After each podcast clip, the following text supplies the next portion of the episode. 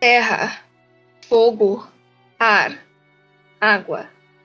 Só um avatar pode dominar os quatro elementos e trazer equilíbrio para o mundo. Olá, psedinhos! Tudo bom com vocês? Espero que vocês já tenham uma ideia do que a gente vai estar falando hoje. Até porque vocês já leram o título aqui no Spotify. então vocês já sabem. Mas a gente veio aqui hoje para estar falando com vocês sobre a lenda de Korra. Eu sou a Vico, para quem não se lembra, pessoal, se apresenta aí. Ok, eu ia deixar a ordem alfabética, mas vamos lá. Fala galera, aqui é o Rick e estamos aqui para falar do que eu considero a melhor avatar, pelo menos dos desenhos até o momento, né? Oi, gente, eu sou o Drico e estamos aqui para falar também de uma das minhas avatares favoritas, não a favorita, porque eu amo a avatar aqui hoje. Rainha do meu coração, dane-se. Que hoje rainha de todos os nossos corações, né? Pelo amor. Então a gente vai estar tá falando aqui dessa série também criada por Michael Dante de Martini e Brian Konietzko, né? Que foram os, os criadores ali de Lenda de se não estou enganada. Essa série conta com quatro temporadas, se passa 70 anos depois de A Lenda de Aang, e para quem não se lembra, temos aqui uma breve sinopse, né? Essa série conta a história da Avatar Korra, uma Avatar bem diferente do que a gente estava acostumado. E é sobre a história e, enfim, acompanha todo o desenvolvimento dela numa sociedade em que Avatar meio que não se faz mais muito necessário na visão da maioria das pessoas. Em que a dobra se tornou uma coisa mais banal, mais simples e mais cotidiana, né? Então é uma coisa bem interessante, tem debates sociais super importantes nessa série. Então, se você não quer spoilers, pare de ouvir veja a série e depois volte aqui. Ou se você não se importa, vem cá com a gente que a gente vai continuar falando de Korra.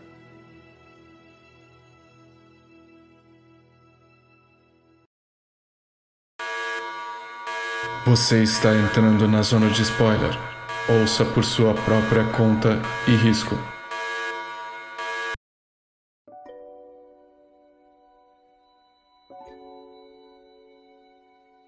Queria começar falando de uma polêmica. Mentira, que a série tem várias polêmicas, mas eu queria falar de uma delas. Eu não sabia disso. Eu descobri isso hoje, pesquisando pra gente poder gravar. Que a Nickelodeon, que é o canal original em que a série foi lançada, quase cancelou Cora antes do piloto ficar pronto. Porque Cora era uma protagonista feminina e eles estavam com medo de colocar uma personagem feminina e não ter ibope, né? Não ter gente assistindo. Vocês sabiam disso? Eu não sabia que foi cancelado quase antes do piloto, mas eu acompanhei o, os altos e baixos da série, que quase foi cancelada ali na terceira temporada.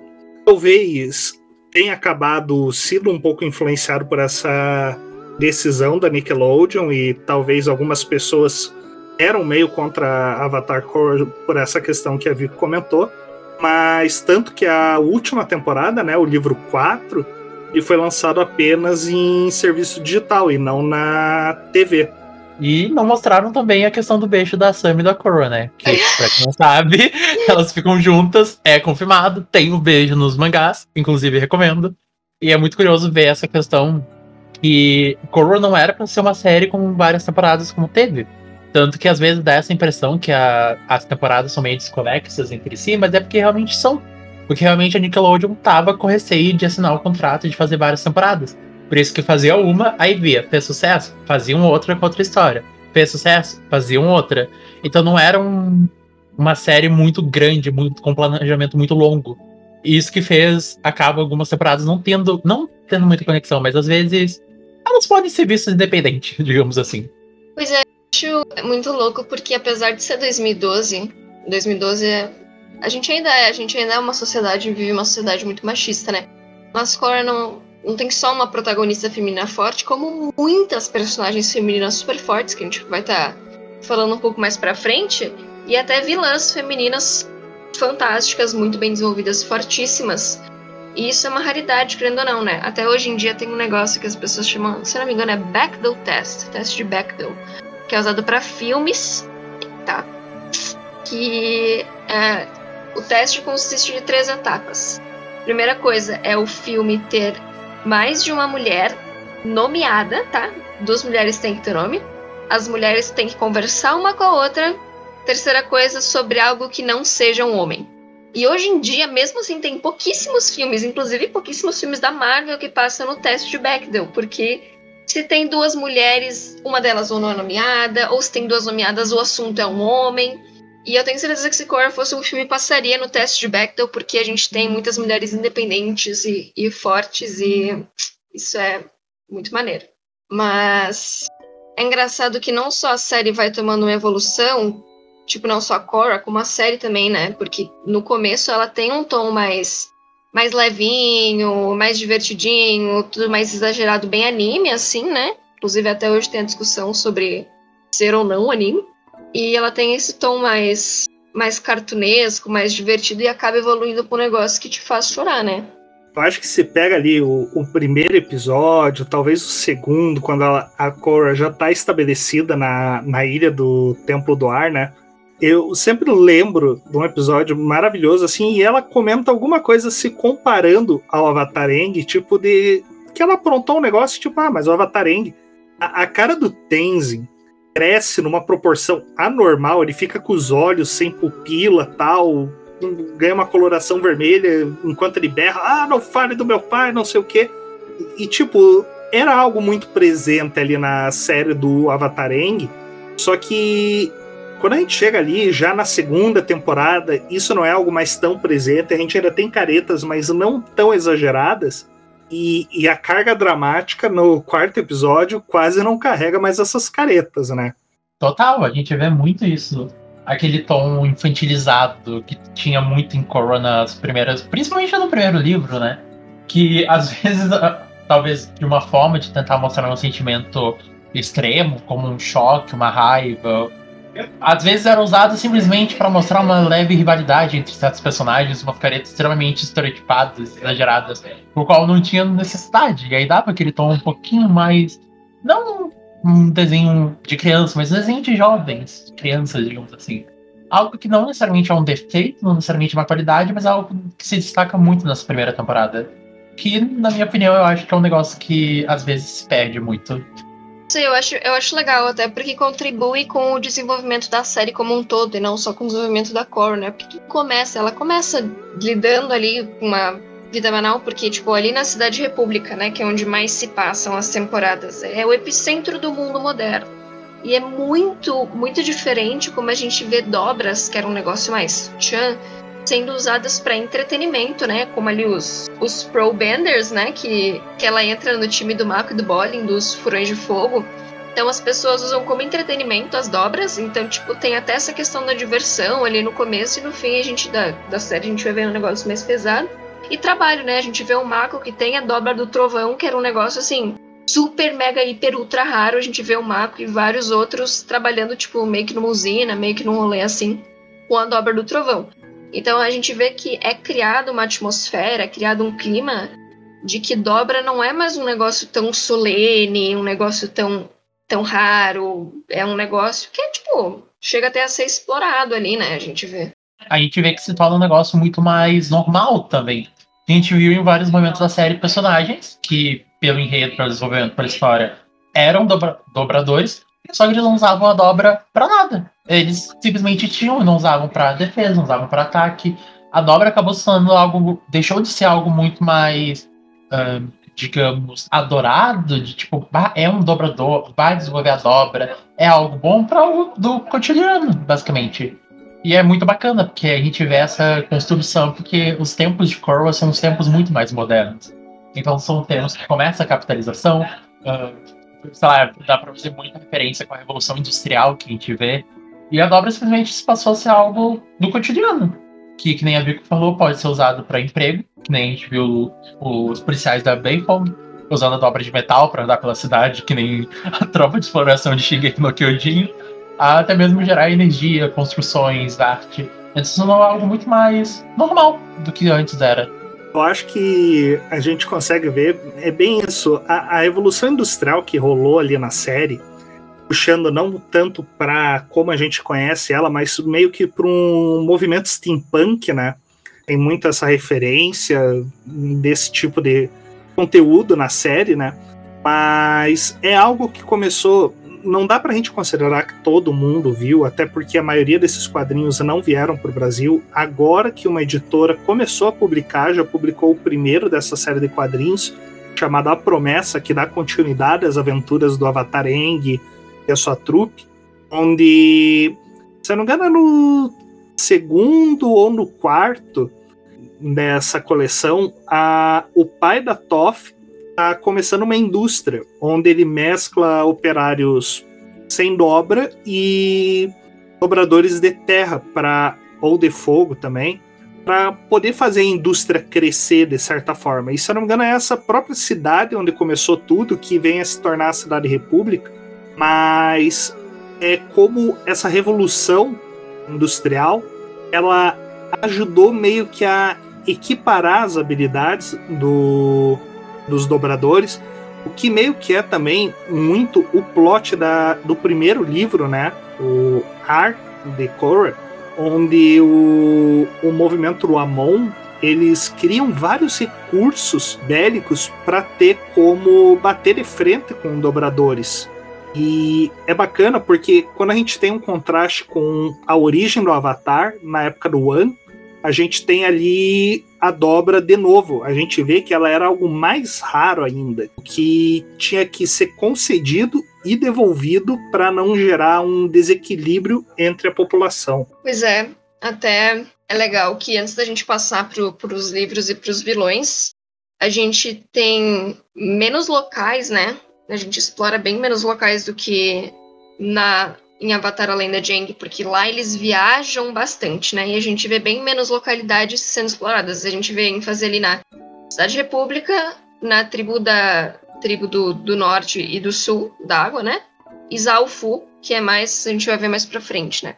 Mas tem ali os quatro livros: o primeiro é do ar, o segundo é do espírito, o terceiro livro da mudança e o quarto livro do equilíbrio. E para mim, depois que a gente assiste a série, meu, fazem muito sentido, porque as coisas, os títulos, eles só fazem sentido no fim de cada temporada, né? E uma das coisas que eu aprecio demais, demais, demais, demais, demais em Korra são os vilões. Porque todos eles, com exceção do vilão do segundo livro, que é a Una, lá, que é o tio da Korra, eles são vilões muito cinza. Eles são muito, muito, muito. Eles não têm preto e branco assim. Todos eles têm algo com que tu se conecta e algo que tu discorda ou enfim, e, e os, às vezes o problema é o método, não é a ideia. E é muito legal que a gente tem ali, que nem o, o, o Rick estava falando, do Amon no primeiro livro, o Unalak no segundo, o Zahir. Nossa, não posso esperar para falar do terceiro livro. E por último, a gente tem a Kuvira como vilã do quarto livro. E começando pelo Amon, eu só sei que a cena em que o irmão dele leva ele pro barco, explode o barco, me corta o coração toda vez. Eu não me importo, eu não me importo que o Amon foi horrível. Eu entendo também o lado dele, e eu entendo que ele estava tentando trazer algum tipo de igualdade, tanto que eles eram os, abre aspas, igualitários, né? Mas aquela cena me parte o coração toda vez. É, é muito interessante que a, é aquela história, como a Vico comentou, a gente consegue, às vezes, ver a, a boa intenção talvez, dos adversários da Korra. Só que os métodos deles não colaboram. O, o Amon querer uma igualdade entre dobradores e não dobradores, tudo bem. Mas ele partiu pro ataque contra quem tinha dobra, como se eles fossem a causa do problema. E ele estava generalizando, né?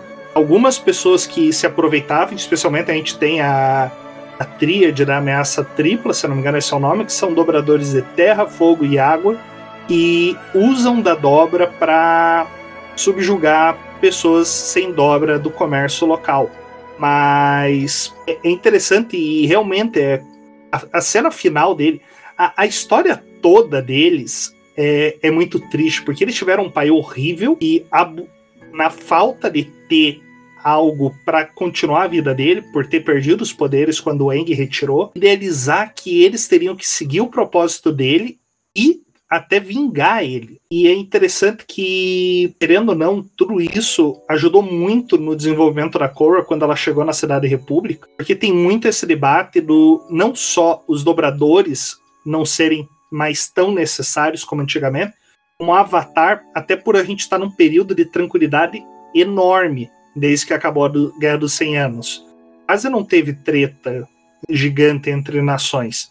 E outra coisa muito boa que daí voltando um pouco para a parte da cultura que a Vico comentou das cidades, o, o fato da gente estar tá ali basicamente a primeira temporada inteira na Cidade República e depois ir voltando, a gente conseguir ver o desenvolvimento dela, que antes tinha um sistema ali com a Câmara de Vereadores representando cada, uma, um, cada um uma nação e de repente virar um presidente.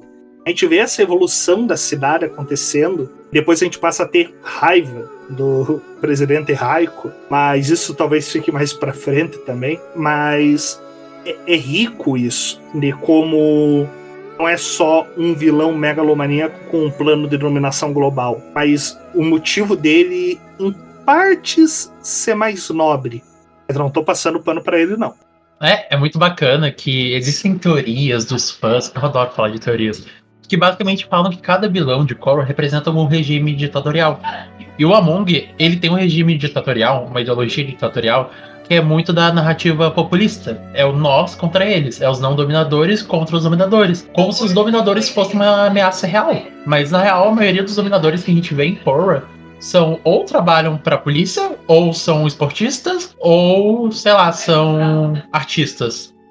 São pessoas que simplesmente usam a dobra para ganhar o dia a dia delas pouquíssimas vezes a gente vê, a gente vê aquela gangue do. Nunca lembro o nome daquele cara, ou daquele cara. A primeira, tipo, os, os primeiros vilões que a Corva prende no começo de Avatar são os únicos momentos, um dos poucos momentos que a gente vê na cidade dominadores usando a dominação para algo por benefício próprio, de tipo assaltar, roubar, matar, etc.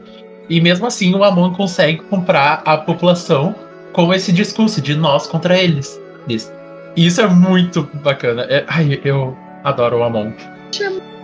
O Rodrigo chamando os dobradores de dominadores. Tô só imaginando a galera usando couro, chicote. Vem de chicote. Cara de alpinista. Aí eu sempre falo dominadores, não tem porquê. Ai, achei, achei fantástico. Mas é, a narrativa que o Amon passa pro povo é, é um negócio absurdo, né? Inclusive. E é muito bacana contrasta muito com o Unalak, né? Porque o Unalak, eu não compro o motivo dele nem aqui nem na China. Agora, enquanto o Amon, dependendo do jeito que falar, ele até me convence um pouco. Não tô passando pano também, para dizer que nem o Rick. Enquanto o Unalak, para mim, de todos eles, ele é o mais preto no branco, assim, de todos os vilões que aparecem. Ele é o que eu mais quero jogar fora. Inclusive, essa temporada a gente quer jogar fora junto, né? Que ninguém gosta muito da segunda temporada. Mas tudo bem, a gente não tá aqui para fazer o ranking de temporadas ainda. Mas, sei lá, meu. Eu queria poder dizer que eu achei a Cora meio tansa de, de acreditar no tio sábio dela, mas pior que ele é muito. Ele é manipulador de um jeito muito esperto, né? Então ele convence ela a fazer o que ele quer de um jeito muito esperto e provavelmente teria caído na dele também, apesar de, né, olhando de fora, ser. A gente saber desde o começo que ele é um merda querendo ou não, o Unalak enganou todo mundo desde o começo, né? Querendo ou não, eu acho que assim, a gente tem uma questão de que desde o começo, lá em Eng, não fazendo muita comparativa, mas a gente tá acostumado a conhecer o Polo Sul. A gente vê o Polo Sul como uma tribo nobre, guerreira, que resistiu ao pessoal do fogo ali, a Katara e o Sokka são de lá, a Korra é. E a gente descobre que o pai da Korra o é, na verdade, do Polo Norte, ele foi expulso por também artimanhas do Unalak para pulsar ele. Mas é, eu acho que a gente pode jogar essa temporada fora, tirando dois episódios em específico que são muito ricos para o universo de Avatar. Aí essa temporada Confesso que a única coisa que eu gosto deles é o romancezinho do Bolin com a gêmea e os gêmeos e o resto. Porque embora o vilão ele tenha uma premissa bacana de ser fazer uma crítica à questão de extremismo religioso, a teocracia, etc., Vilão que acaba não sendo. É uma temporada tão. Como a gente pode dizer? Ela não aprofunda nada, ela não incentiva nada e ela é chata. Apenas. tipo, é legal porque a gente começa a ter mais uma ideia da origem consegue finalmente. Na real, não lembro se foi no final do primeiro ou na segunda, que a gente começa a ter ainda. Uh, e descobre a questão do Vato e da Rava. E aí a gente começa um pouquinho a aprofundar esse mundo dos avatares. E começar a entender o que são os espíritos, o que é o equilíbrio. E começar a se questionar o que é o ciclo avatar, o que, que ele representa, o que, que ele é e como surgiu. Que depois é explorado bem mais pra frente em outras temporadas. Bem mais pra frente, não, acho que na próxima já é. Mas é, o que o que eu gosto nessa temporada é o que as pessoas criticam, muitas pessoas criticam na Core, que é o fato dela ter aberto os portais. Óbvio que ela abriu os portais porque ela, né, o lixo do tio dela. Mas a gente vê que mais pra frente isso traz um, até a abertura do terceiro portal depois, traz o equilíbrio entre espíritos e humanos. Deixa de ser uma coisa que era tão separada e eles passam a conviver. E como qualquer pessoa, sociedade tem os seus problemas, mas qualquer relação em sociedade tem os seus problemas, eu quis dizer. Mas eu acho muito legal porque ela trouxe o equilíbrio de jeito tão diferente do esperado, né? De um jeito absurdamente diferente do que se espera que aconteça. Porque o que se espera, o pessoal ali fala, ai, menina burra, por que, que ela abriu os portais? Aquilo foi tão, tão burro da parte dela. E talvez foi na hora, porque ela não estava fazendo isso por vontade própria, estava fazendo por uma promessa do Una lá. Mas eu acho fantástico como ela conseguiu depois trazer esse equilíbrio entre, entre o, o pessoal ali que reverbera na terceira e quarta temporadas, né? Sem falar que eu acho que essa foi a primeira decisão que ela tomou realmente sozinha. Claro, teve a influência do tio dela antes? Tinha. Mas no final ela podia ter a opção: abrir os portais e não abria. Porque antes a gente via a, até a Lotus Branco, a gente via o. Z, o puta merda, esqueci o nome do, do filho do Eng. Tenzin. Ah, o Tenzin, tava com o Zenzi na cabeça. a gente vê o Tenzin ensinando pra Croa e sempre dando Eu, eu, gosto do Tenzin, mas ele é meio mandão, então sempre tentando fazer a Coroa seguir os caminhos do pai dele.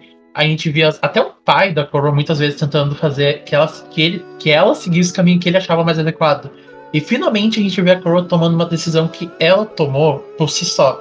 Foi apresentado os fatos, foi apresentado as questões que isso poderia trazer, as consequências, e ela finalmente colocou na balança ela mesma e decidiu o que fazer. Ela finalmente teve uma decisão que ela achou adequada. Foi a melhor ação? Foi a pior? Foi boa? Foi ruim? Não sabemos. Como qualquer outra decisão vai gerar consequências, vai, mas também vai gerar muitas coisas boas. E a gente viu isso na próxima temporada, porque, né, que cena emocionante.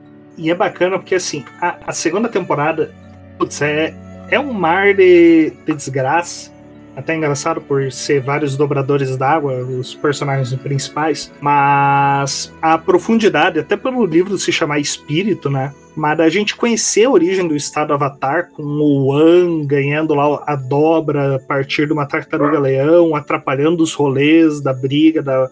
Eu esqueci o nome do espírito azul. Meu Deus. Ah. E os cachorros estão latindo agora. É a, a Rava? A Rava e o, o Vato. Rava e Vato. Só pera aí rapidão. Ah, e todo mundo concorda que Rava é elétrica, né? Porque, meu Deus, teve um avatar que não ficou com uma mulher? Caraca, ah, eu tava que hoje tinha uma namorada. O Eng tinha uma namorada. O Roku uma namorada. Que hoje uma namorada. Cor uma namorada. Ok, eu posso aceitar esse argumento. Eu também, eu também. Mas é, é muito bom porque a decisão da Cora de deixar os portais abertos é, como que dá para dizer isso? O, ajuda muito na. Porque cada livro ele vai trazendo uma evolução dela, não só no próprio título do livro, mas no. Porque não é porque ela tinha um problema para trabalhar o lado espiritual dela que ela vai continuar tendo, a gente vai ver isso durante a terceira temporada, que ela saiu completa, mas ela aprendeu ali a trabalhar com os espíritos e entender que a decisão do An não foi a melhor, de certa forma. Talvez na época tivesse sido, mas anos e anos se passaram. E é aquilo que a gente já comentou em outros episódios, especialmente na questão do Porra do Medo, quando a gente fala do relacionamento da Sarafir, é o mundo precisa evoluir. E ela viu ali que o mundo precisava evoluir e voltar a trabalhar junto com os espíritos. O que é algo até trabalhado no primeiro quadrinho pós-série com a Korra, que é o Guerras Territoriais. E tem toda uma treta com espíritos também no novo portal. Pois é. E daí, o jeito que isso repercute na terceira temporada, né? E traz pra gente os maravilhosos da Lotus Vermelha, que eu amo o Zahir, a Pli, a. Esqueci o resto. A moça sem braço. E Minguá. o cara. Minguá, isso. E o, o cara Gazan. que faz. O Gazan que faz uns Doritos de lava. Novamente, não. O, maior insight que eu tenho sobre, sobre o Zahir, sem ser na quarta temporada, que né, ele ajuda a Cora. Gente, quando a gente a morte da Pli, primeiro, que bagulho gráfico. Nossa, que ela se estoura. A Pli é, pra quem não se lembra, que tem um olho na testa e ela faz uns piu, piu, manda uns raiozinhos. A usa subdobra de combustão, para quem não sabe. Isso. E daí alguém, não lembro quem, não quero saber, porque se for o personagem que eu gosto, eu vou passar a odiar. Não lembro quem finca metal na cabeça dela. Não fala, Rick. Eu vi que tu desmutou. Não fala. Eu não quero saber quem foi. E é, explode é, é a cabeça dela. A cena. Então, é isso que eu vou dizer. É muito triste, porque desde o começo tava aquela autona perfeita e aquele baixinho. E a gente descobre depois que ele começa a voar que ele só consegue voar porque a última coisa que ele tinha que prendia ele à terra era a pli. É, uma, é muito sutil quando ele fala isso. Ele não fala com essas palavras, né? Mas ele, tipo, dá a entender que ele só consegue voar porque a Plice foi, e daí ele não tem mais nada que agarre ele ao planeta Terra. Nossa, apenas dor e sofrimento, dor e sofrimento demais. E, e eu acho que eu vou deixar pro Drico falar daí qual que movimento que eles representam daí, porque daí o Drico manja mais do que eu. Segundo as pessoas, os fãs, o pessoal acredita que o Zahir representa o movimento anarquista. Para quem não sabe, o movimento anarquista é um movimento que ele é uma organização que quer acabar basicamente com qualquer ordem de governo e etc. E isso é representado muito bem quando eles tentam matar a Korra na forma de Avatar para assim encerrar o ciclo de Avatar. Porque na visão deles, a Korra representa o maior, entre aspas, líder do universo, por conta do papel de defensora do meio do equilíbrio. E é muito legal que a gente vê durante as séries que eles acreditam que o equilíbrio é um negócio que vai se dar naturalmente. Que a Korra, o Avatar, talvez atrapalhe esse ciclo. E uma coisa que eu sou apaixonado nessa temporada é que o grupo do Zahir são pessoas que elas são, do, uh, são dominadores, dobradores, só que são dobradores com subdobras que a gente não vê habitualmente. Tipo, por exemplo, a gente tem a namorada dele, que eu já esqueci o nome, alguém me lembra, por favor? Pli. Pli. Como? Pli. Ali. Que é uma, é uma dobradora de combustão. A gente viu no Eng só um, do, um dobrador e ele não teve nenhum foco e daí a gente finalmente conseguiu ver mais o desenvolvimento dessa subdobra. E a gente viu o quanto destrutiva ela pode ser. Inclusive, mulheres altas, belíssimas. Aí a gente tem a dominadora de água do grupo. Que isso, eu amo ela no nível, porque ela abre muita discussão para como funcionam as dobras. Porque ela é uma dominadora de água, mas ela não tem braço e ela consegue dominar de formas espetaculares. E ela consegue usar muito bem o fato de ela não ter braço de uma forma magnífica. Porque ela pega, bota água lá e pronto, tem três braços que lança espinho de gelo, corta a cabeça de todo mundo, come o cu e vai indo. E isso é muito. Isso é maravilhoso, porque daí começa mais a entrar aquele. a conversa sobre o que, que é dobra. A dobra é algo só físico ou é algo só mental? É algo espírito? É algo. O que, que é a dobra? Porque até onde a gente via, precisava fazer os movimentos para fazer a dobra. Mas uma pessoa que não tem o braço consegue ser uma dobradora tão boa e a Sejamos sinceros, ela, se bobear, é uma das maiores dobradoras de água que a gente viu na série. Pelo menos em questão de batalha. E a gente viu o dominador de pedra, que eu não gosto muito dele, mas basicamente a gente só vê ele dobrando lava. O que deixa a dobra de pedra, que já é uma dobra extremamente poderosa, muito mais poderosa. Tem que falar que eu acho que é nessa temporada que o Bolin, nosso chuchuzinho, descobre que ele consegue dobrar lava, né? E Caraca, fico pensando, meu Deus, o Bolin no nível do, do cara lá do, do Zahir. Gazan é maravilhoso, na minha opinião. É, é uma das melhores dobras, talvez. E é bacana porque, voltando naquela questão de a gente conhecer outras culturas, a gente conhece Zalfu, que é a cidade dos dobradores de metal, onde uma das filhas da Toth, a Sul, cria uma cidade voltada para essa cultura e aprendizado e treinamento. E a Avatar Korra se torna a primeira dobradora de metal, o que dá a entender que o Eng nunca conseguiu dobrar metal. E o Bolin só ia falhando, falhando, falhando, a ponto de ficar decepcionado. Até o momento que ele é quem salva todo mundo quando eles estão num buraco, né? É, é maravilhosa essa cena. Eu lembro que eu tava muito desesperado. E daí, quando ele só tentou jogar a mão e funcionou, eu fiquei, não, agora tudo faz sentido.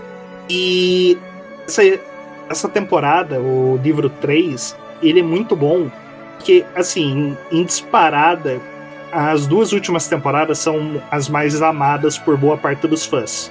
E a Lotus Vermelha, que é esse grupo desgarrado da Lotus Branco, que é muito interessante, né? Eles acreditavam nos ideais do mundo, de repente deixaram de acreditar neles a ponto de querer matar Avatar. as prisões que eles estavam era assim uma das melhores coisas de todas, na minha opinião. A, a Minduá presa dentro de um vulcão para não ter água para dobrar, o Gazan no meio do oceano. E o, o Zahir, ele deu a sorte, porque aquela história, o Zahir não tinha a dobra do ar. E, e, ele ser agraciado com isso e pegar os guardas de surpresa. E também é muito legal porque a gente vai tendo um desenvolvimento um pouco maior de leve sobre a cultura do ar. Especialmente sobre aquele monge, que eu não lembro mais o nome, mas que era o monge que o Zahir adorava. E é bacana ver esse aprofundamento da cultura do ar, porque é uma das que a gente.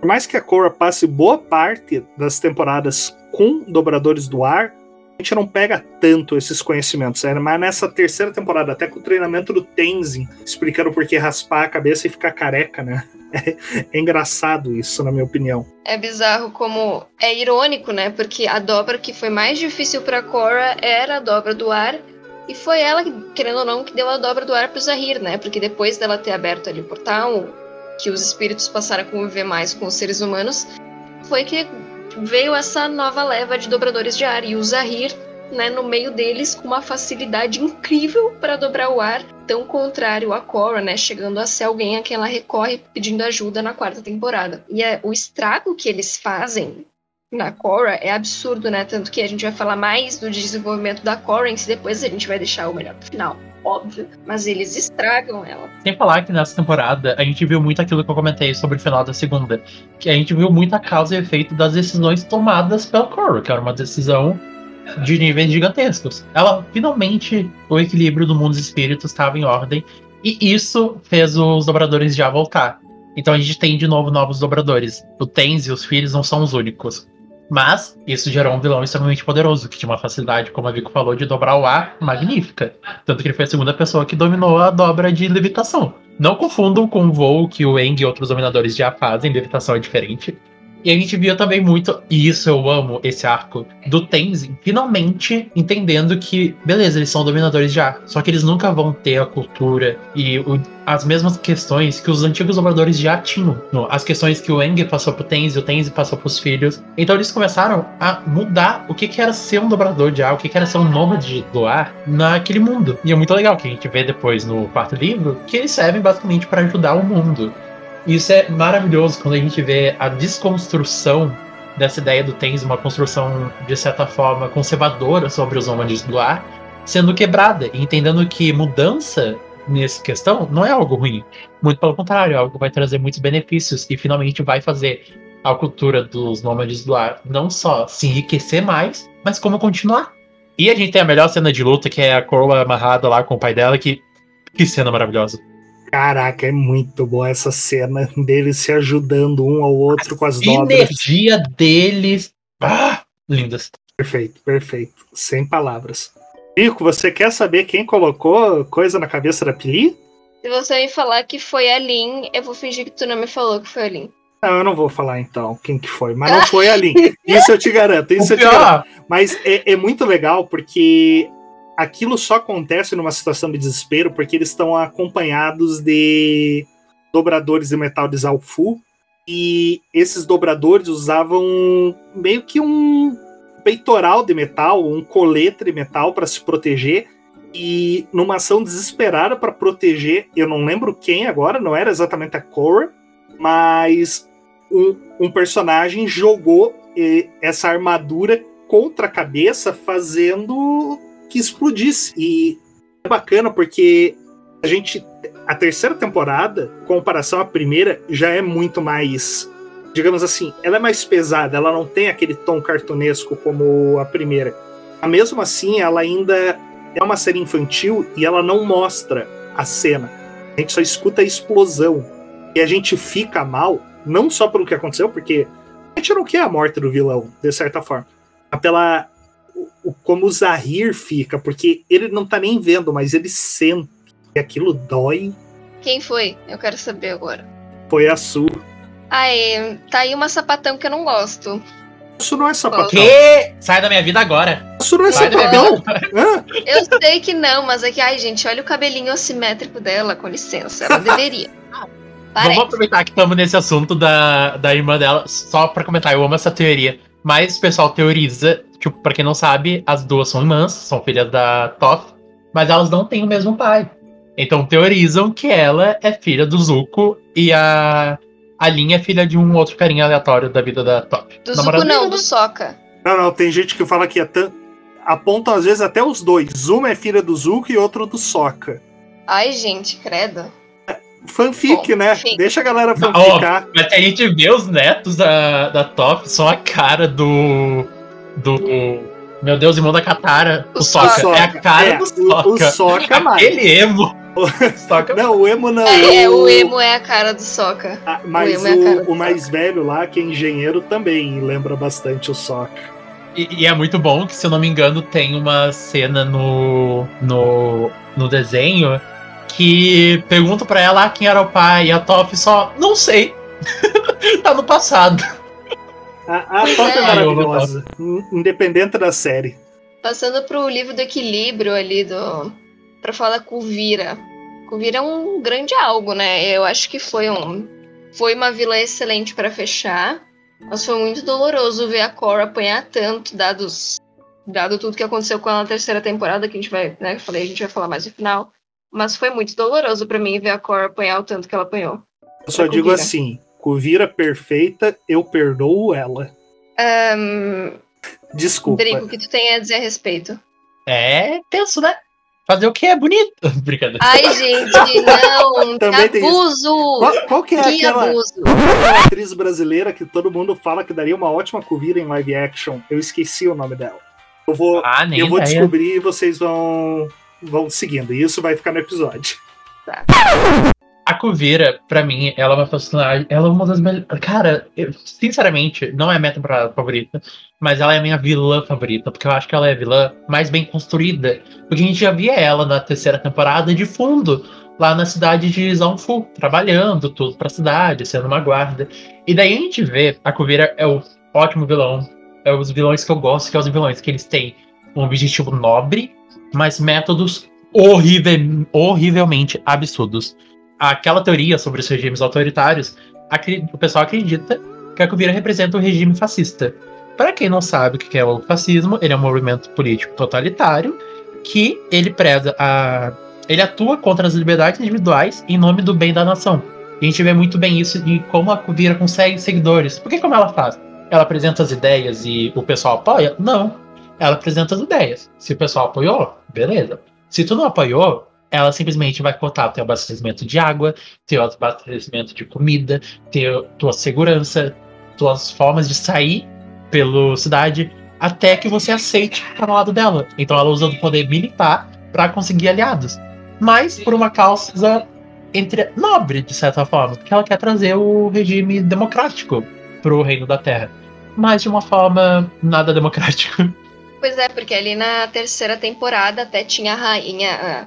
Eles assassinam ali o grupinho do Zahir, eles assassinam a rainha da, da, da terra ali, né? Então parece que a Kuvira tá tentando reconstruir as coisas de um outro jeito, mas é aquilo, ela faz um método cagado, mas concordo super. Ela realmente, eu acho que ela ali do lado do Zahir é uma das a melhor vilã construída. E essa temporada é muito bem construída porque ela é cheia de, digamos, traidores e não traidores, assim. Porque do nada, tá lá apresentando a Kuvira como a vilã da temporada, do nada o Bolly tá no lado dela apoiando com aquele inventor lá. Então fica sem entender nada. É porque, assim, primeiro, eu voltei, eu digo pra vocês procurarem fotos da Priscila Fatim. Ouvintes também façam isso. Vocês vão ver que tá certo. Podem até digitar Cuvira Priscila Fatim. Ela tem até, Caralho, é a cara ela tem dela. até a pinta do mesmo lado, gente. Assim, Mas, voltando pra série agora, depois dessa admiração que eu tenho aqui, é, é muito bom porque, assim, a Kuvira, ela começa como uma personagem que tomou uma iniciativa que se esperava da Sul, por ela ser filha da Toff, a maior dobradora de terra da história e tudo mais.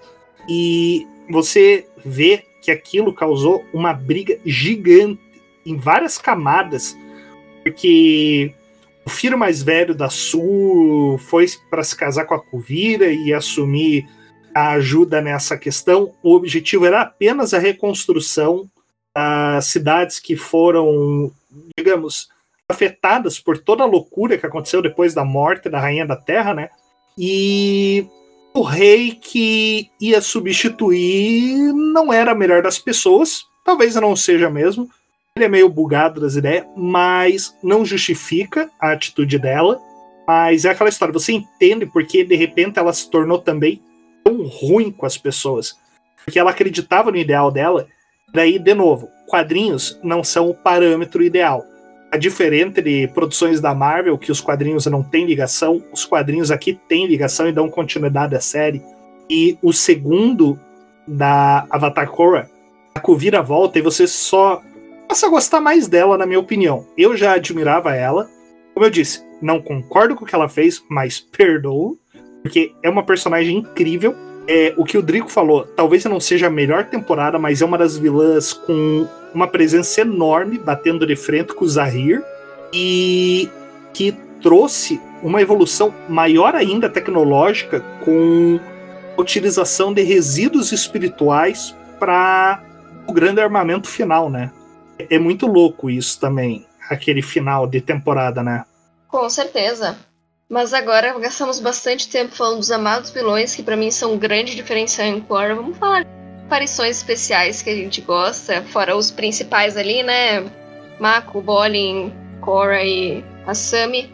A gente tem ali a família bem controversa, na minha opinião, do Tenzin, né? Que é, em inglês ele é dublado pelo J.K. Simmons, que é um grande artista. A Pema, a esposa dele, que tá ali por tá ali, né? A Ginora, que, pra quem não sabe, a menina que fez o Mundo Sombrio de Sabrina, a Kiernan Shipka, é a menina que dubla ela em inglês. A Ikki e o Milo. E eu vou começar de trás pra frente, porque eu amo o Milo, nosso dobrador de peido. Adoro. Ikki. Ikki é engraçadinha. A Ginora já perfeita, se eu tivesse que escolher um personagem da série inteira pra pegar e cuidar com todo amor e carinho enrolar numa, numa mantinha de soft, fazer um chocolate quente, seria a Ginora, porque pra idade dela ela passa por tanta coisa que ela não deveria passar. Ela é madura, salvando né? a Cor. Gente, salvando a Cora no mundo espiritual repetidamente. A Pema, pra mim, não faz nem cheiro. Eu gosto das interações dela com a Lin, que pra quem não sabe, quem não se lembra, a Lin tava com o Tenzin antes de o Tenzin ficar com a Pema. E o Tenzin é aquele cara chato e insuportável que a gente aprende a gostar. E pra mim é assim que eu defino a família deles. Acho que é uma boa Nossa. definição. Eu fico com tanta dó da Ikki. Porque tem a Ginora, que é uma ótima dobradora de ar. Foda pra caramba, tem uma nutrição espiritual. Do, nossa, sem comparação. Tem o Milo, que é engraçado, carismático. E tem a Ikki. Eu fico com muita pena dela. Mas a Pema. Gente, a Pema, eu tenho um carinho tão grande por ela. Porque vários diálogos a gente via. Se eu não me engano, eu não me lembro se foi o diálogo com, uma, com a Sami ou com a Korra que ela teve sobre ela ser a única daquela família de não dominadores, de não dobradores. E como aquilo era, tipo, complicado para ela de ter abandonado toda a vida dela, porque ela virou uma nômade do ar, por amor ao Tenzin, que eles se amam. E como que a relação deles, talvez, ahn, com a. Qual que é o nome da filha da Top que eu esqueci, que namorou o Tenzin? Eu sou péssimo com o nome. Lin. Com a Lin. Inclusive, quando, que se não me engano, o grupo do Zahri começa a atacar o Templo do Ar, a gente vê a Lin se sacrificando para salvar a Pema e o filho recém-nascido do dela. Aquela cena me dá um. Ai, ai, sabe quando fica feliz, mas fica triste ao mesmo tempo? Porque a gente finalmente vê que tipo, a relação das duas, a gente vê na série que é bolhufas, não existe nada, existe até talvez um. Aquela coisa meio desagradável por ser ex, tens, etc. Mas a gente vê que isso vai mudando com o tempo e. Ai, eu queria muito que a relação das duas fosse mais aprofundada. O Tenzi, amor e ódio por esse cara. Eu acho ele um personagem muito bem construído. Ele é um personagem construído pra caramba, não dá pra negar, mas eu odeio ele. Ai, gente, desculpa. O Tenzi, para mim, ele foi alienado pelo Eng de um nível, tipo, um diálogo que, tipo, é meio bobinho, mas corta meu coração. É quando ele começa a falar com a irmã e o irmão dele. Pra quem não sabe, o Eng, te, o Eng e a Katara tiveram três filhos. O Tenzi, a, a Kia, que é uma dobradora de água, e o Bumi, que não era dominador, mas depois virou um dobrador de ar na terceira temporada. E a gente vê que o Eng foi um pai filha da puta, e isso gerou muito conflitos entre os filhos deles. Por isso que a gente vê que o Bumi, ele tem um complexo de ele sempre... Talvez ele minta nas histórias, talvez não, mas ele sempre tenta se elevar muito, porque ele era o único não dominador. Depois a gente tem um diálogo que a Kia fala que ela viajou pelo mundo para tentar se descobrir. E a gente teve o Boom, o Tenzi, que é literalmente, tipo assim, alienado com ser o dobrador de ar, com ser a próxima geração, com fazer filhos, com carregar esse fardo, o que não foi nem um pouco saudável para ele. E a gente vê muito isso de essa desconstrução que ele teve, principalmente no livro 3, que nem eu falei. Que ele começa a perceber que, beleza, os dobradores, os dominadores já não vão ser iguais. Os dominadores já vão ter que evoluir assim como o mundo tá evoluindo. E é maravilhoso. Interromper só pra dizer que aqui é sim sapatão confirmada, tá? No Também, ela namorou homens e mulheres, garotos. Mas a, a Kia, pra mim, uma das melhores lutas é da Kia contra a pessoa que ela que é da Lotus Vermelha, que ela fica lutando lá quando eles estão naquele templo abandonado. Se eu não me engano, é a Minghua ou o Ga, Gazan. Gazan? Mas enfim, eu adoro a luta dela, adoro o estilo de luta dela, eu acho ela perfeita, ela é a tia que eu queria ter. Ainda bem que nenhuma tia minha ouve esse podcast. é, é, muito bom. Mas eu acho que assim, vocês falaram da Lin. A Lin é uma personagem assim, fenomenal na minha opinião. Ela. Tudo bem, ela também, assim como o Tenzin, os dois tinham que ter feito terapia, talvez porque carregaram muito a ideia do, do que os pais deles esperavam. Talvez sim, ela, especialmente, a briga dela com a irmã se deu por ela querer seguir as regras da polícia, né? Não estava de certa forma errada, mas é, o como é, essa cena dela protegendo a Pema é muito bonita. Na primeira temporada também, numa das cenas, ela ajuda a Cora a fugir do Amon para até perdendo a dobra dela momentaneamente. Você vê que é uma personagem assim que, por mais que ela é, ela era carrancuda pra caramba, dificilmente sorria mas na hora que precisava se sacrificar, independente de qual era o personagem, eles podiam contar com ela. É muito legal ver isso, assim. E dava para ver que mesmo com essa casca grossa, ela tinha um carinho muito especial por aquele grupo, sabe? Com certeza, pra mim outra cena que eu gosto muito é quando a. Quando ela salva a Cora, né? E, e ela fica pendurada por um dos negócios de ferro dela dentro de um, de um rolê onde está tendo alguma coisa. E ela segura a Cor na outra mão e elas meio que giram no rolê. Cara, a Lin pra mim é uma personagem muito bem construída, porque nem foi falado, ela começa sendo mega casca grossa, né? E vai evoluindo pra, pra alguém por quem todo mundo tem muito carinho e, e ela lembra muito a Toff, né, querendo ou não. Fora, fora isso, outra, outro.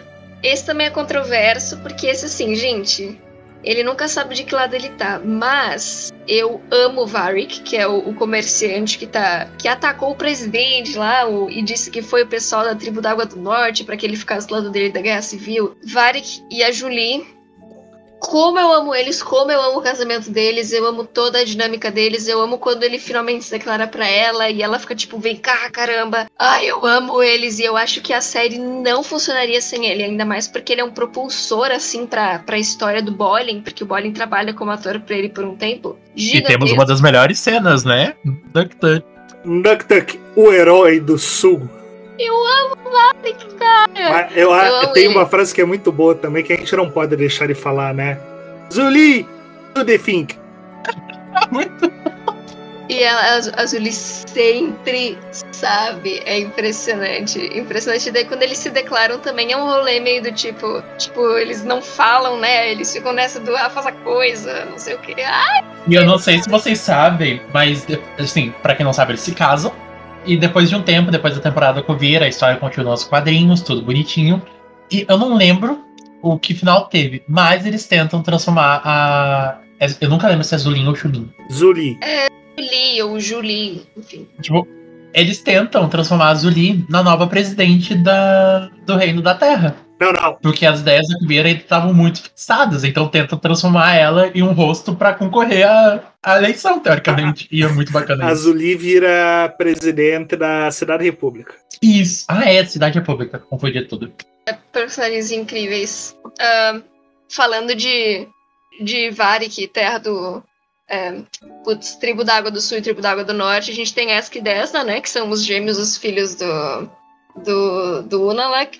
Eu adoro as interações da Eska com o, Bu- com o Bolin, porque, tipo, no começo. Gente, aquela cena que eles estão fugindo e só aparece ela meio que surfando numa onda com o delineador todo escorrido. Muito Nossa, pistola. Cara, eu amo as interações deles e eu amo como eles são o meu brilhinho da segunda temporada. No fim, eles largam o pai deles, eles vão ajudar a Cora, e pra mim isso vale tudo. Eu amo eles. A gente vê que, embora eles estivessem trabalhando pro pai deles, eles não controlavam muito bem com aquilo. É só porque é pai, né? Inclusive, tem uma cena que eu me mato de rir. Pra quem não sabe, a... eu nunca lembro se é a Eska ou é o Desna. Essa Mas é a um- menina. Tá, a Eska tem um romancezinho com o Bolin. E quando eles aparecem, o Bolin pergunta pra Koa: Ah, ah, elas são muito lindas, quem são elas? Aí a Koa fala: Ah, são minhas primas. Mas o Desna é menino. E o Bolin: Ah, que diferença faz? e faz diferença. Ai, eu amo o Bolly. E as cenas de luta dos dois é fenomenal. Assim, eu, eu amo personagens que sincronizam entre si. Tipo, as lutas deles sempre lutando juntos, perfeitos demais. Agora, temos o Wan, Avatar. Não tenho muito sobre ele, vocês já falaram bastante. É legal ver o, como surgiu e tal. Vocês querem falar uma coisa sobre o Avatar Wan? Ele foi o primeiro avatar vacilão, né? Ah, sempre, né? Se O for Avatar só começou porque ele foi vacilão. né? Ah, O Avatar One, eu, mim, eu gosto dele porque eu acho ele muito carismático. Mas é aquilo, tem avatares que chamam muito mais atenção. É muito bacana a gente ver ah, como que era o mundo dos espíritos antes, qual era a ligação das tartarugas leões, que a gente já tinha conhecimento, mas não sabia direito. Mas, não sei, não é algo que. É algo que funciona mais como um bônus, talvez, pra história. Mas eu posso estar enganado. O Avatar One é bacana, eu gosto do espírito lá. Da Rava. O espírito do. Não, o, o que parece Ah, com o gato Sphinx. Só que ele é em duas patas. Sim, sim, que não deixa ele entrar no Oasis. Aham, é muito eu achei. bom. Eu acho Assim, eu acho que é um episódio legal e é aquilo que a gente comentou mais cedo. Enriquece a origem do Avatar e o lado espiritual. É basicamente o- os episódios que melhor se salvam na segunda temporada também. Pois é. É, Agora a gente também tem um personagem que as pessoas não lembram muito dele, porém, é o General Iroh. Que ele é. Deus tenha. Ele é o cara que junta soldados de todas as nações para manter a paz em elas. E. hum, Mako é o nome do dublador que fez o primeiro Iroh, o pri- primeiro General Iroh Tio Iroh. o tio Iroh, né? E ele foi o, o nome do Malcolm é uma referência aí ao outro Iroh, né? Já que a gente já falou desse. Então o General Iroh ele não aparece muito, ele aparece mais na primeira e segunda temporada, juntando tropas para ir contra os igualitários lá. Mas eu acho ele um personagem super importante porque ele basicamente mantém a paz entre todas as nações. Bah, uma coisa que eu senti muita falta é que o General Iroh, ele tem relação com o Zuko. E eu descobri recentemente que, sabe o Conselho das Nações, que tem na Cidade República, composto Sim. por membros de cada Sim. nação? A mulher do fogo de óculos é filha do Zuko. E ela é Sim. mãe do General Iroh. Ah. E eu senti Aham. muita falta. É, eu senti muita falta de ter um desenvolvimento, ter um pouquinho de foco dessa. Porque a gente tem um foco pra caramba pro filho da. do- as filhas da Toph, filhos do Enki, e faltou do Zuko. Zuko só apareceu lá, tipo, o netinho dele, tipo, ah, vai lá. Tipo, eu senti muita falta de um desenvolvimento deles. Mas é, é que eu acho que, tipo assim, o Zuko é um dos que tá vivo ainda. Então o Zuko aparece no, no, no rolê e tal. Enquanto eles. Montado num fucking dragão. No Funk Dragão, enquanto eles deixam pra falar mais dos filhos dos que estão mortos, né?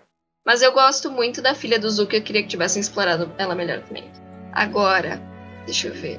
Ok. Vamos falar dela, a rainha dessa temporada, a Cora. Que em português a Mariana Torres dubla a Cora e ela também dubla a Azula. Eu achei uma curiosidade bem interessante de se trazer. E eu amo como a Cora falha e como a Cora pisa na bola, porque eu tô aprendendo isso na minha cadeira de, de produção textual. Eu já falei que eu faço letras. E a, a Cora é um personagem com o qual a gente consegue se relacionar mais. E ter na mídia, seja ela qual for, relação mais próxima entre o espectador e o personagem principal, ou qualquer personagem, torna uma série muito mais gostosa de se ver. Ninguém consegue se relacionar com Aang porque ele nunca pisou na bola direito, fez tudo certinho. Enquanto a Cora tem. é, caga no patê um milhão de vezes. E ela tem todo um arco gigante de, de depressão ali. Depois, mais ou menos, da, da terceira temporada pra quarta. E toda a história de recuperação e como ela é assombrada pelo fantasma dela do passado. Eu me relaciono, eu me entendo tanto na história da Cora, eu me acho tanto na história da Cora, que eu ainda vou fazer uma tatuagem da Cora nas costas. É meu sonho fazer quando eu tiver dinheiro. Mas ver toda a falha dela, ver toda a evolução dela como pessoa, ver como ela vai entendendo quão importante ela é ao longo do tempo. Por quê? Porque desde criança ela já sabia que ela era Avatar. Ela foi a Avatar mais nova, tipo, a Avatar a saber que era Avatar com a menor idade. Então, ver o quanto ela cresce, o quanto ela se questiona se ela importa ou não, e ver ela ganhando confiança, e o relacionamento dela com a Sam. Perfeita, perfeita! Eu amo e defenderei Cora até o fim. Não, não, é que eu. Não, vamos lá. Eu. É, é muito legal porque eu acho que assim. é, Também, puxando o que foi falado no começo. A, a Nick não tinha achado direito a quantidade que ia ser o tamanho de Cora. E eles fizeram histórias fechadinhas em cada livro. Não era seis livros para desenvolver um problema. Cada livro trazia um novo problema e um novo desenvolvimento para ela. Eu acho que por isso a gente gosta tanto de ver ela, porque a cada temporada ela tá evoluindo numa coisa nova e a gente consegue ir vendo essa evolução aos poucos, a gente acompanha as falhas delas, a crítica da sociedade para cima dela. Eu acho que uma das coisas que mais a gente pode ter raiva é do presidente Raico da Cidade República, no começo da terceira temporada, querendo jogar nela a culpa que ela que tem que resolver o problema dos cipós e surgiram por causa do Unalak do Vato no final da segunda e ela carregando aquela culpa e ela precisa resolver e de repente como isso vai acontecendo? Porque na primeira temporada a gente também tem ela porque pô quando o pessoal da Lotus Branca chega na casa dela ela chuta uma parede de pedra dobra água fogo e terra fala ah, eu sou Avatar vocês vão aceitar isso e ponto final ela com certeza ali do que queria, e quando ela chega na Cidade República, ela não consegue dominar o ar, ela se sente horrível, acho que não vai servir para Avatar. E a gente vê ela, não só as pessoas duvidando da capacidade dela, mas ela também, em determinados momentos, se questiona se ela é uma boa Avatar ou não. E, meu, ela tem ali, se eu não me engano, a faixa etária deles é na, na casa dos 15 a 17, se eu não me engano é uma idade que está se evoluindo. Então é, é bacana a gente conseguir ver esses dilemas na vida dela. Drico, quer comentar? Tô me perguntando se foi o Drico que caiu agora. Não, não, eu tô Ah, tá. aqui. Não, acho que é isso. Eu acho que o que faz eu gostar muito de Korra, e sinceramente eu prefiro Korra do que Aang, é que Korra ela traz um protagonista muito mais realista. A Korra, ela erra e erra pra caramba, e tem as consequências do erro dela, e ela tem que resolver as consequências do erro dela. E é muito bacana ver como que o Avatar, cada vez mais com a evolução da tecnologia, a evolução da sociedade, vem se tornando talvez não indispensável, mas talvez em alguns momentos problemático, ah, não necessário para todos os conflitos, talvez mais por responsável mais conflitos espíritos espirituais, do mundo dos espíritos. Ah, E é isso, eu, eu gosto pra caramba de Korra justamente por isso, porque eu acho que ela é muito mais realista do que outros protagonistas que a gente já viu. Inclusive até mais realista do que a. a, a que hoje, que é a minha batata favorita. Pois é, toda vez que qualquer falha dela leva as pessoas a questionarem o valor dela, e que nem o Rick falou, ela mesma se questiona, né? Quando ela foge e tá naquele esquema de que ela só tá lutando com pessoas qualquer e tá apanhando. E as pessoas ficam tipo, poxa, mas ela é uma avatar muito fraca para apanhar tanta. Não, ela é uma avatar muito verdadeira. Inclusive, os vilões que ela enfrenta, eu entendo que são muito mais fortes do que o, o cabeludo do fogo lá do Jiang. Porque tudo bem, óbvio que ele tinha um exército, e era isso que fazia ele poderoso. A maior demonstração de poder dele nem se a demonstração de poder, por exemplo, do Amon, que tinha dobra de sangue sem sem lua cheia. Ou com Total. o Zahir, que na primeira vez que encostou em ar, em pouco tempo, sei lá, um mês já estava até voando. E uma coisa que eu gosto muito dos vilões da Korra é porque eles não são só vilões, que nem tu disse. O Senhor do Fogo, ele era um vilão poderoso. Ele tinha muito poder. Os vilões de Korra são muitos vilões políticos. Então ela não podia simplesmente matar o chefe da, da revolução anti-dominação, porque ele ia provar o ponto dessa revolução. Ela não podia simplesmente matar a Kuvira, porque isso ia gerar tragédias políticas, ia gerar consequências muito mais abrangentes, o qual ela não conseguiria resolver numa simples luta. Isso que é bacana. Com certeza, com certeza. E para mim uma cena tão marcante na pra, é a cena do final em que a Cora e a Sami vão juntas é, para passar pelo terceiro portal, que foi uma das coisas, né, pelas quais a Cora mais foi julgada e ainda é julgada por muitos fãs. E é elas ela abraçando quem ela é e o que ela fez e as realizações dela e tipo isso mostra um crescimento de personagem tão bom e me inspira muito. A Cora é uma personagem que me inspira muito eu sou muito apaixonada por ela e por tudo que a série traz, porque a gente não vê crescimento só nela, a gente vê crescimento no Bolin, a gente vê crescimento na Asami quando ela se reconcilia com o pai dela depois deles terem brigado. A gente vê muito, muita evolução em todo mundo, então é uma série muito inspiradora, né? E além disso, né, falando da Asami, sempre tem aquela teoria perfeita, maravilhosa, de que o Avatar, o próximo Avatar, vai se parecer com o amado do Avatar anterior, né? Por exemplo, a Korra se parece muito com a Katara. O Aang se parece muito com a namorada do Avatar Roku.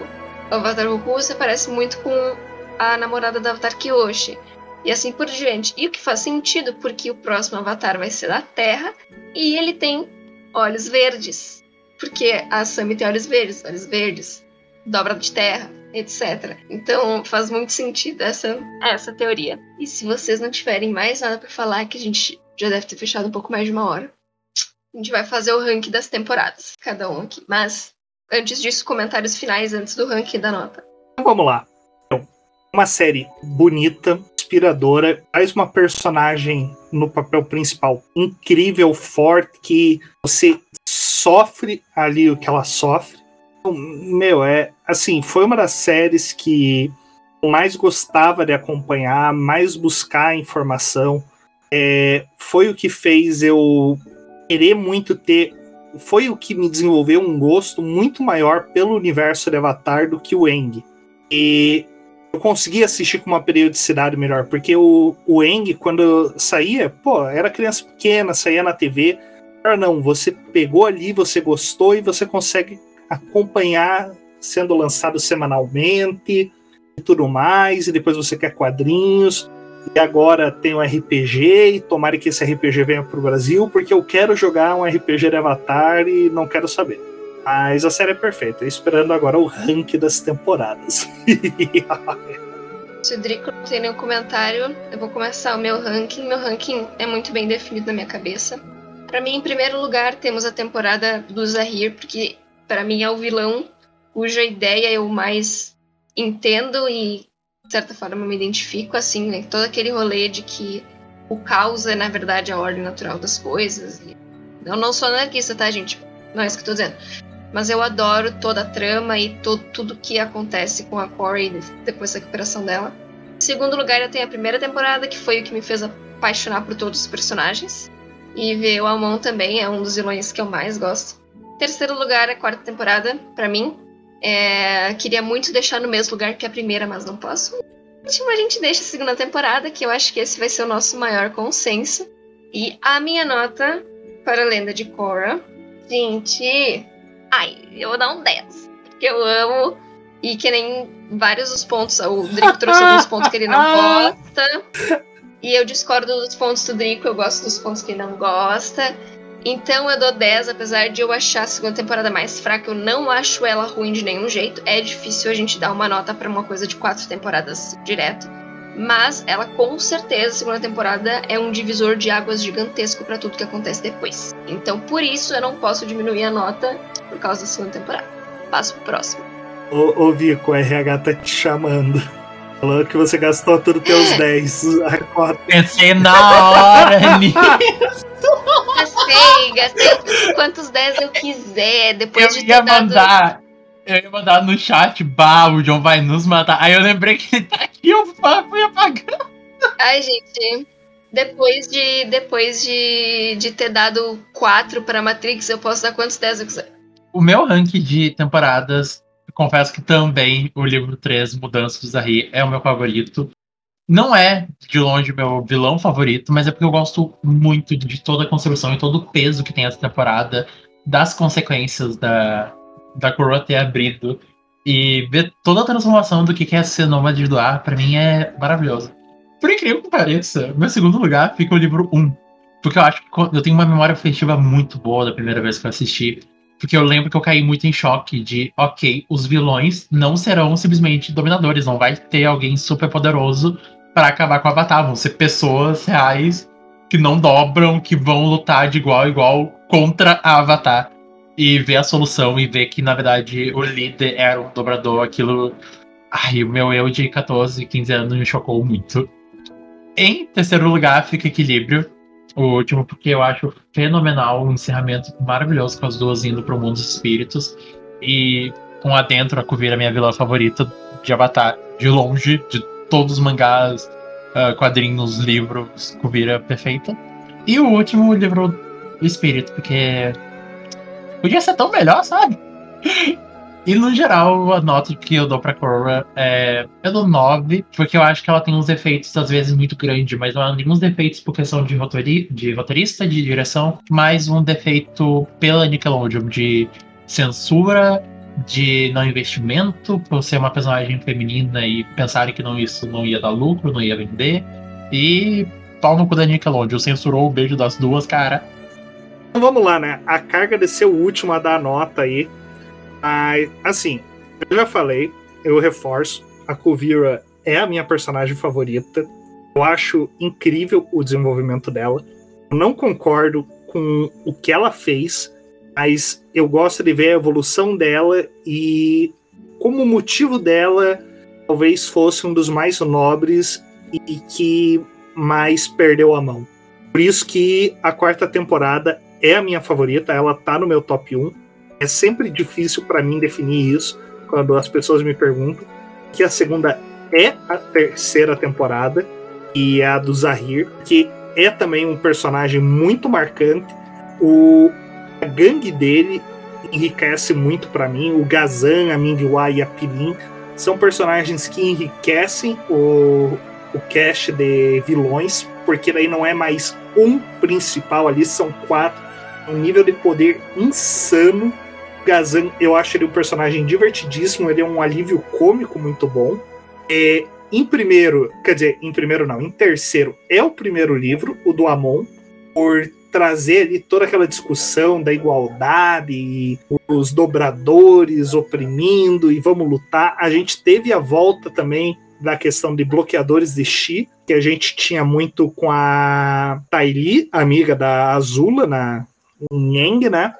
Por último, o livro 2, porque né, é o livro 2, não não aproveitou tudo que podia ter sido aproveitado do lado espiritual do Avatar, foi de certa forma uma falha ali deles.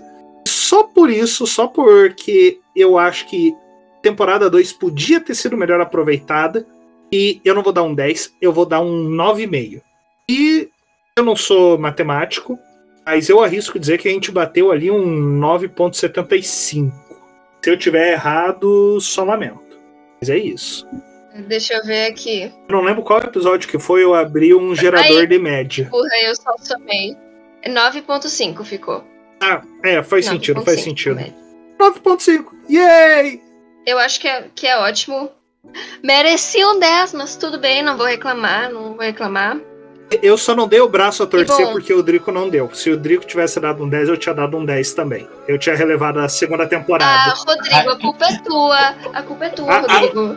Culpa da Nickelodeon, gente, da Nickelodeon. Ah, tudo bem. Então a gente vai lá bater na Nickelodeon. Bom, gente, ficamos por aqui. Esperamos que você tenha curtido o que a gente trouxe. E a gente sabe que as, as opiniões sobre Korra são muito, muito, muito extremas. Então a gente quer saber o que você pensa. Todo episódio a gente fala. Fala pra gente o que você acha. Vocês nunca vêm falar o que vocês acham. Tô achando que vocês não nos amam mais. Mas enfim, tchau pra vocês. Um grande beijo e adeus. Tchau, tchau. Tchau, galerinha!